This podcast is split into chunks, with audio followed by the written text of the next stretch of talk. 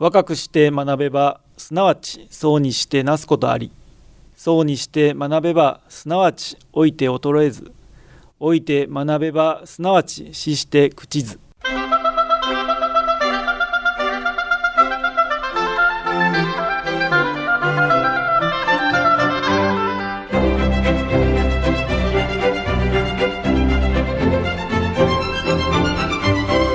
兵庫ラジオカレッジ。今朝の短歌。木の葉舞う夕暮れ道のぬくもりは高校生と交わす挨拶。木の葉舞う夕暮れ道のぬくもりは高校生と交わす挨拶。田口静香。冷たい風が吹く夕暮れ時のウォーキングはどことなく心細くて辛く感じるもの。でもいつも出会う高校生と交わす挨拶に気持ちもほかほか元気が湧いてくるようです。明日もまたいつもの時間が待ち遠しいですね。さて今朝の兵庫ラジオカレッジはタレントでシンガーソングライター書道家の原田信郎さんのご出演でコミュニケーションの大切さ楽しさを知るをお届けします。今朝の講座は自由課題番組です。兵庫ラジオカレッジの学生の皆さんは本科生聴講生障害聴講生の区分にかかわらず講座を聞かれての感想をはがき1枚にまとめ事務局まで提出してください。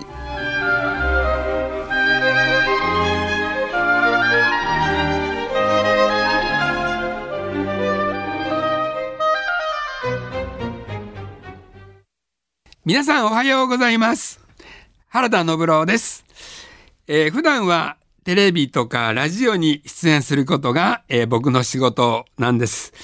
えーまあ、プロフィールにはですね、タレントとかね、まあ、歌とか、えーもう歌いますし、作詞作曲もしますので、えーシンガーソングライターというのもついておりますね。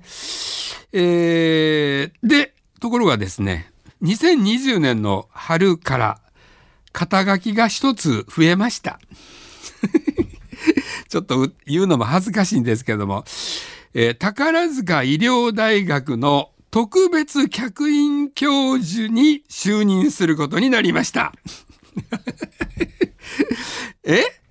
信郎が医療大学で何を教えるんやって？そう思ったでしょ、うん、まあまあまあまあ。まずはですね、宝塚医療大学がどんな大学なのかを説明しますね。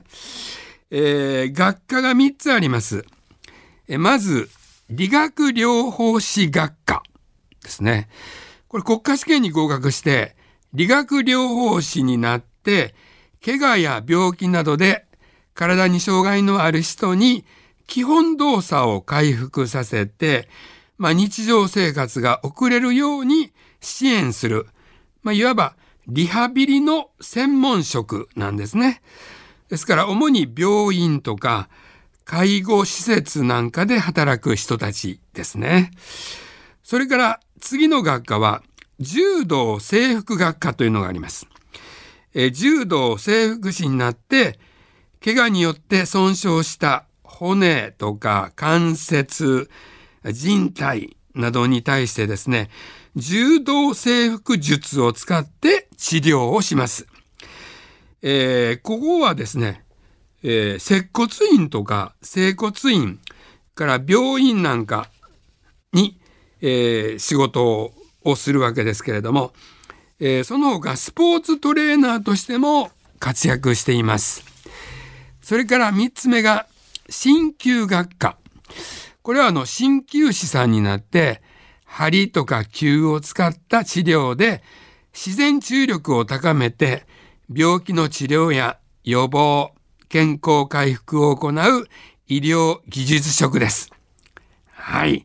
あの、皆さんもね、ぎっくり腰になったりとか、怪我をした時に一度はお世話になったことがあるんではないでしょうか。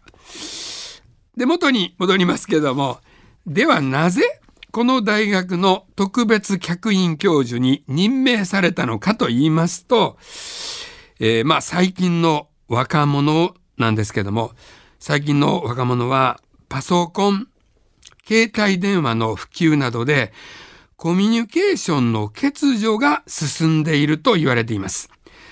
で、挨拶ができないとかね、人とうまくコミュニケーションが取れないということなんですね。でそんな人たちが大学を卒業して将来医療従事者として患者さんの言いたいことを聞いたり、治療方法をわかりやすく説明したり、患者さんに優しく向き合えるんでしょうか大学4年間で治療する技術は習得できても、国家試験は合格しても、コミュニケーション能力が低い先生では、患者さんに寄り添うことはできません。そう思いませんか？そこで、原田信郎さんの登場でございます。はい。えー、50年間という長い芸能生活で培ってきた経験を生かして、ぜひ学生に講義をしてほしいというお話をいただいたんです。で、僕にとってはですね、まあ、大きなチャレンジですよね。うん、そんなことやったこともないし、ええー、どんな話をしていいのかなといろいろ悩みましたけれども、よっしゃ一つチャレンジやってみるかということで、えー、お受けすることにいたしました。えー、宝塚医療大学特別客員教授、コミュニケーション演習を担当いたします。え、皆さんはですね、今日から私のことは、ノブリン教授と 呼んでくださいね。あのー、若い人たちだけでなく、いくつになってもコミュニケーションは大切ですので、このラジオカレッジでもコミュニケーションを今回のテーマにしました。で、僕の仕事は芸能界でございますが、この芸能界というところは特に挨拶や礼儀には厳しくうるさく言われる世界なんです。控え室に入った時ね、荷物を置いて一番に先輩芸能人の楽屋に行って挨拶をします。おはようございます。まあ、このおはようございますっていうのも昼間に行っても夜に行ってもおはようございますっていうのがなんか変なんですけど、おはようございます。今日も一日よろしくお願いします。という挨拶をするんですね。で、この前もですね、テレビ番組であの錦野明さん、スター錦野明と言われてるあの錦野明さんと一緒のお仕事がありまして、で、あ、錦野さんがやるわっていうことで、挨拶に行こうとしたらですね、実は同じ控室やったんですよ。はい。えー、3人の方に入ってもらいますということで、錦野さんと一緒で、ということで、まあこういう時がですね、実は一番気を使うんですね。先輩にはね。えー、別々の部屋だったら、まあいいんですけども、挨拶した後、ちょっと楽なんですけども、え、一緒なんかと思って、ちょっとビビってたんですけども、だからこういう時ってね、一緒の控え室というのは、どこに先輩に座ってもらったらいいのかということを考えるんですね。ですからこれはやっぱり一番奥に錦野明さん。で、僕らはまだね、後輩ですから、入り口の手前にあのねのね、僕と清水国明さんですね。で、その間に堀内隆夫さん。はい。こういう感じで、えー、錦野さんが一番奥。っていうともですね、まあこの錦野さんが本当に楽しい方で、まあデビュー50周年を過ぎて丸くなられたのかもわかりませんが、そんなこと言ったら怒られる。えー、あの、錦野さんがね、あ、今日もよろしくねって言ってね。で、あの、差し入れまんじゅうもらったから食べなよって言ってね、おまんじゅうを持ってきてくれたんですよ。あ、これね、毒入りまんじゅうだけど、とかって言ってあの、みんなをこう、笑わせてくれるんですね。うん。やっぱり、あの、一日長い付き合いやから、もう固く行くのはやめようよっていうね。うん。だからもう先輩後輩とかそんなんなしに、みんなで楽しく今日の番組盛り上げようねということで、そういうことで笑わせてくれて、だからいっぺんにね、あの控え室がね、和やかになりますよね。そういう先輩になりたいもんですね。うん。ですから、錦野さんはね、コミュニケーションの達人でございますね。うん、さあ、えー、コミュニケーションをどうして取ればいいのかということですけれども、まあ、あの、宝塚医療大学で、えー、僕の講義を受けている学生にですね、アンケートを取りました。皆さんはコミュニケーションを取ることは得意ですかという、そういうアンケート。で、これに答えてもらったんですけども、コミュニケーション自信がありますと答えた人は30%。うん。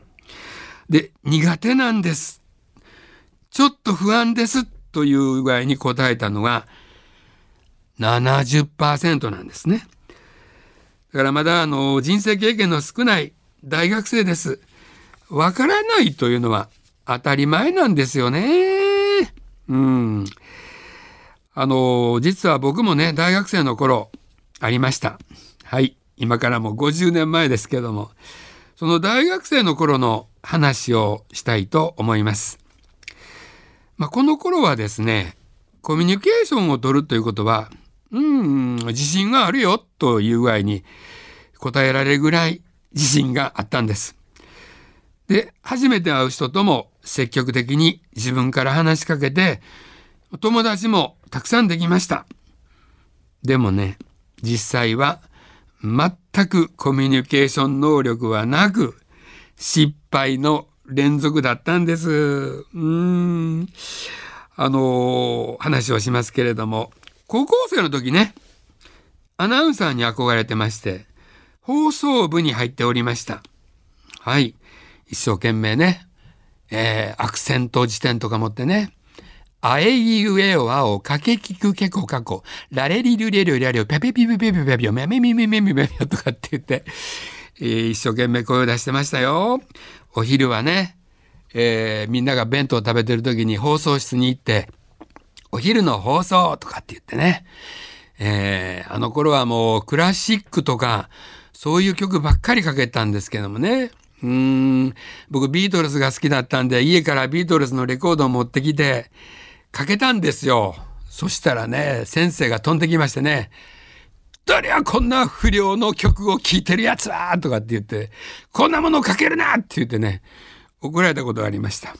その頃、ビートルズは不良だったんですね。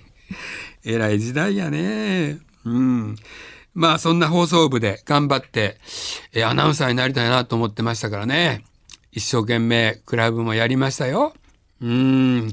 で、あの NHK の高校放送コンテストで京都で第3位になったこともありました。うんうんうん。そうですよ、うん。楽しい方ですね。マイクを使って何か仕事をしたいというのがありましたけどもね。で、大学はやっぱり放送学科のある日大に行きたいなと思ってたんですけども、え、親父に話しますと、いや、お前を東京にやる金はないと。京都の大学にしなさいと。こういうふうに言われまして、え、京都大学ではなく、京都の大学、京都産業大学に入学いたしました。えー、その頃ね、深夜のラジオを聞いていまして、笑福亭二角さんのファンになりました。二角さんのね、このラジオのね、トークが面白いんですよ。だから、落語でしか聞いたことなかったんですけども、すごい普通に喋るフリーのお話が本当におもろかったんです。でそして、落語はもちろんもっと面白かったんですけれども、そこからですね、二角さんのファンになってから、落語に興味を持つようになりました。それで、大学入った時に、クラブは落語研究会に入りたいというふうに思いましてね。それで、あの、入部説明会に行ったんですけれども、行ってみますと、黒板の前の先生の机の上に座った人が落語をしているんです。ところがその落語がめちゃくちゃ面白くてね、うわーこんな面白い先輩がいいんやったら絶対入りたいと思ってその人が落語終わってから「先輩1年生の原田ですけども入部したいんですが」って言ったら「いやいやいやいや俺も1年生や」って言って あのガラガラ声。そうです。笑福で鶴瓶だったんですね。そうなんです、えー鶴瓶とね同級生だったんです。で鶴瓶も、えー、落研に入りまして僕も落研に入りましていや落語をねいや楽しくてねもう楽しくて楽しくてうん一生懸命やりましたよ。度胸をつけなあかんということであの京都その頃市電が走っておりまして自然の中でね、えー正座をして座ってで誰かわからんような人ばっかりですけどもそこで落語をやりました。落語言うてもね短い話ですよ。すいません。この辺にポリボックスはありませんか？ポリボックス？さあちょっとわからんからそこの交番で聞いて。なんてことをね えーそういう小話をいっぱいね知らない人の前で度胸をつけなあかんということでやったりとかしてましたね。老人ホームに慰問に行ったりね。えー行きましたよ。うん、鶴瓶と一緒にね、頑張ってやりました。もう本当に落語が楽しくてね、夢中になったんです。そして、クラブの女の子にも夢中になりました。何しろね、高校は男子校やったんでね、大学に入って女の子と友達になれるっていうことでもう有頂天になっておりまして、ところが、そのことがね、4年生の部長の耳に入りまして、クラブの中では男女の交際は禁止だと言われまして、え？なんでダメなん？とかと思ってね、体育会系でもあるまいし、落語でしょ？楽しくクラブ活動をやればいいんじゃないんですか？って言ったんですけど、いや、それはあかん！ということで、ああ、そうですか！ということでね、なんか面白くないなと思って、クラブをね、休むようになったんですよ。そしたらね、鶴瓶がね、原田、クラブを辞めるな！って言ってね、俺が間に入るから、明日部長と3人で話しよう！っていうことになって、ところが僕がね、その話し合いには行かなかったんですね。えーすっぽかしてしまいました。そしたら鶴瓶が怒りましてね、僕のほっぺたをパーンと叩いたんですよ。いやー、でもね、これでなんかね、僕はあの目が覚めましたね。うん、親父にも叩かれたことない。それをね、鶴瓶に叩いてもらったと言ってもいいです。うん、なんか目が覚めまして、ああ、このままではあかんなって思ってたところですね。今度はあの、鶴瓶が、笑福亭諸角師匠のところに、ええ、入門するということになりまして、うわー、先越されたなーとかって思ってちょっと焦りましたね。でもあのパチンという一発から、よし、俺も頑張るぞというふうに思ったわけです。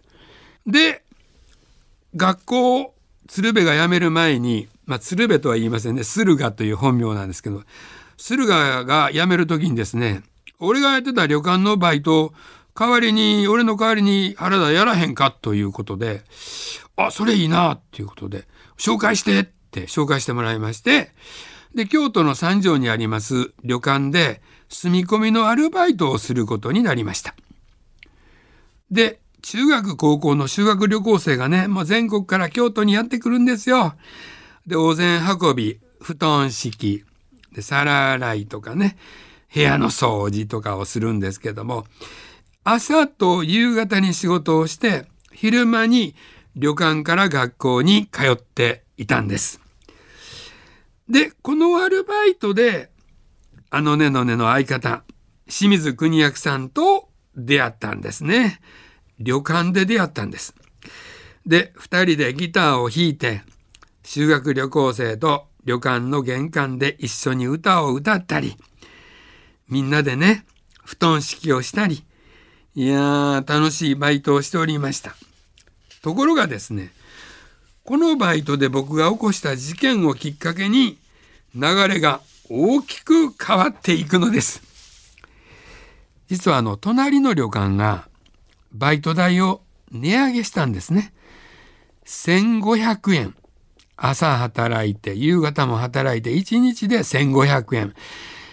まあ今で言うたら5000円とかそれぐらいでしょうかね。その1500円をですね隣の旅館は1700円200円賃上げをしたわけですね。その話を聞いて僕の働いてた旅館も値上げしてもらおうやということで10人ほどいたアルバイト生を代表して僕がおかみさんにお願いに行ったんです。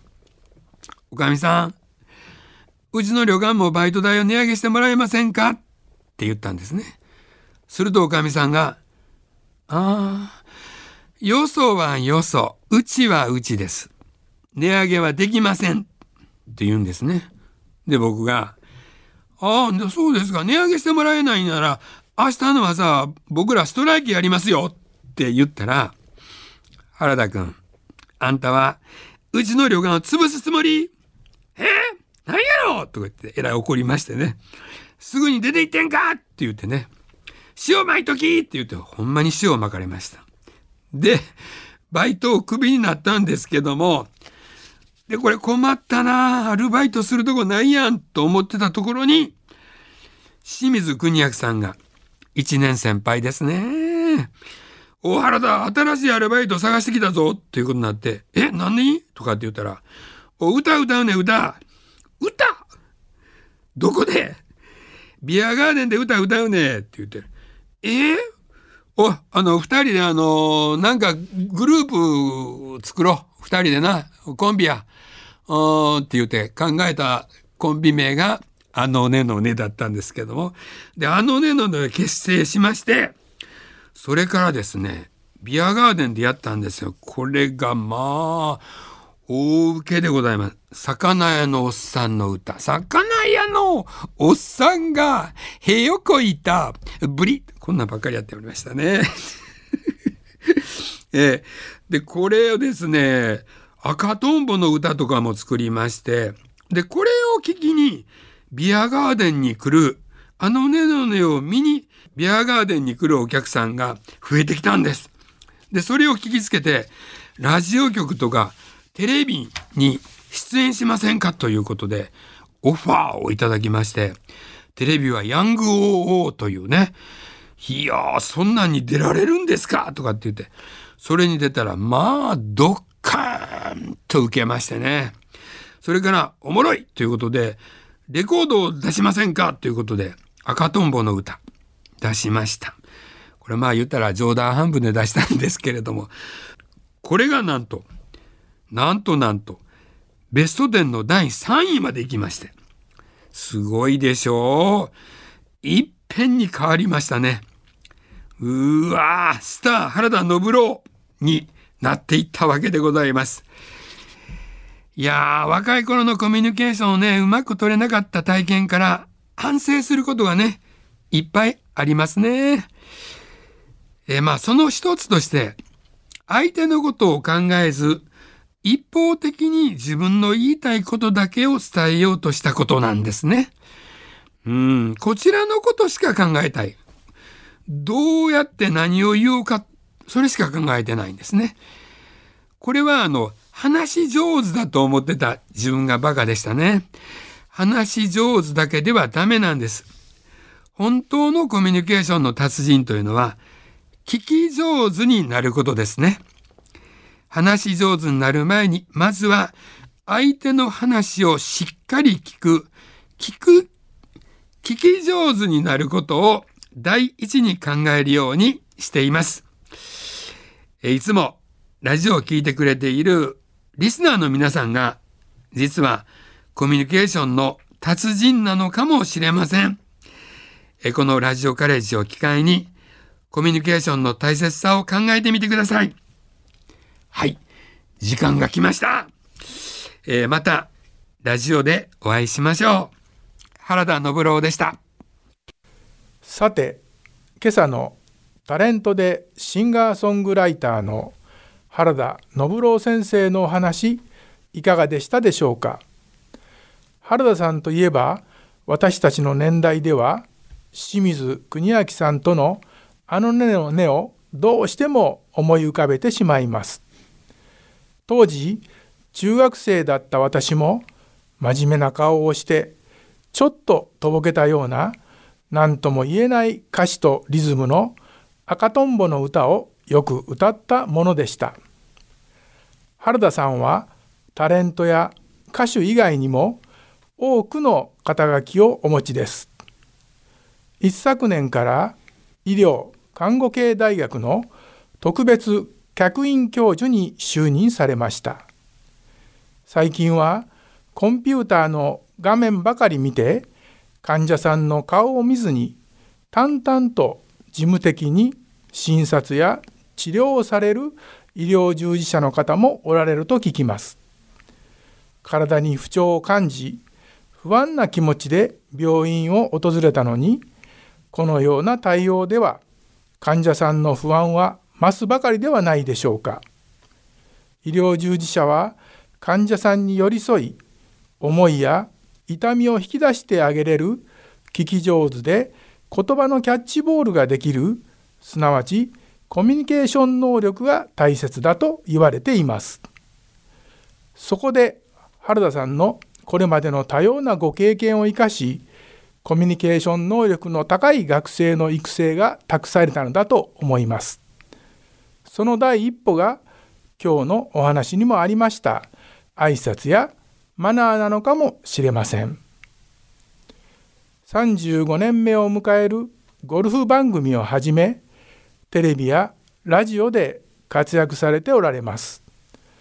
失礼ですが到底70歳とは思えない若々しさを感じます。次回はそのあたりの秘訣もお聞きしたいものですね。ノブリン教授がコミュニケーション能力の高い熱いハートを持った学生の育成とそして今後ますますのご活躍を記念しております。それでは今朝はこれで失礼します。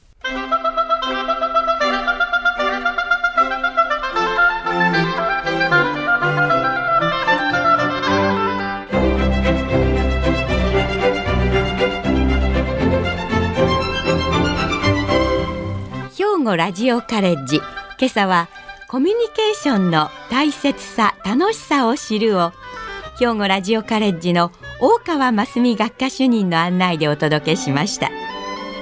来週は漢方薬局春らんまん店主薬剤師の春名恒明さんで人生には人生の充実が大切を予定しています。さてここでお知らせです。兵庫ラジオカレッジでは受講生の募集をしています。令和4年度から年齢制限がなくなり兵庫県以外にお住まいの方もお入りいただけます。興味を持たれた方には入学案内などの資料をお送りします。詳しくは電話079-424の3343 079-424の3343までお問い合わせくださいこの番組は兵庫県生きがい創造協会の提供公益財団法人井上記念会の協賛でお送りしました。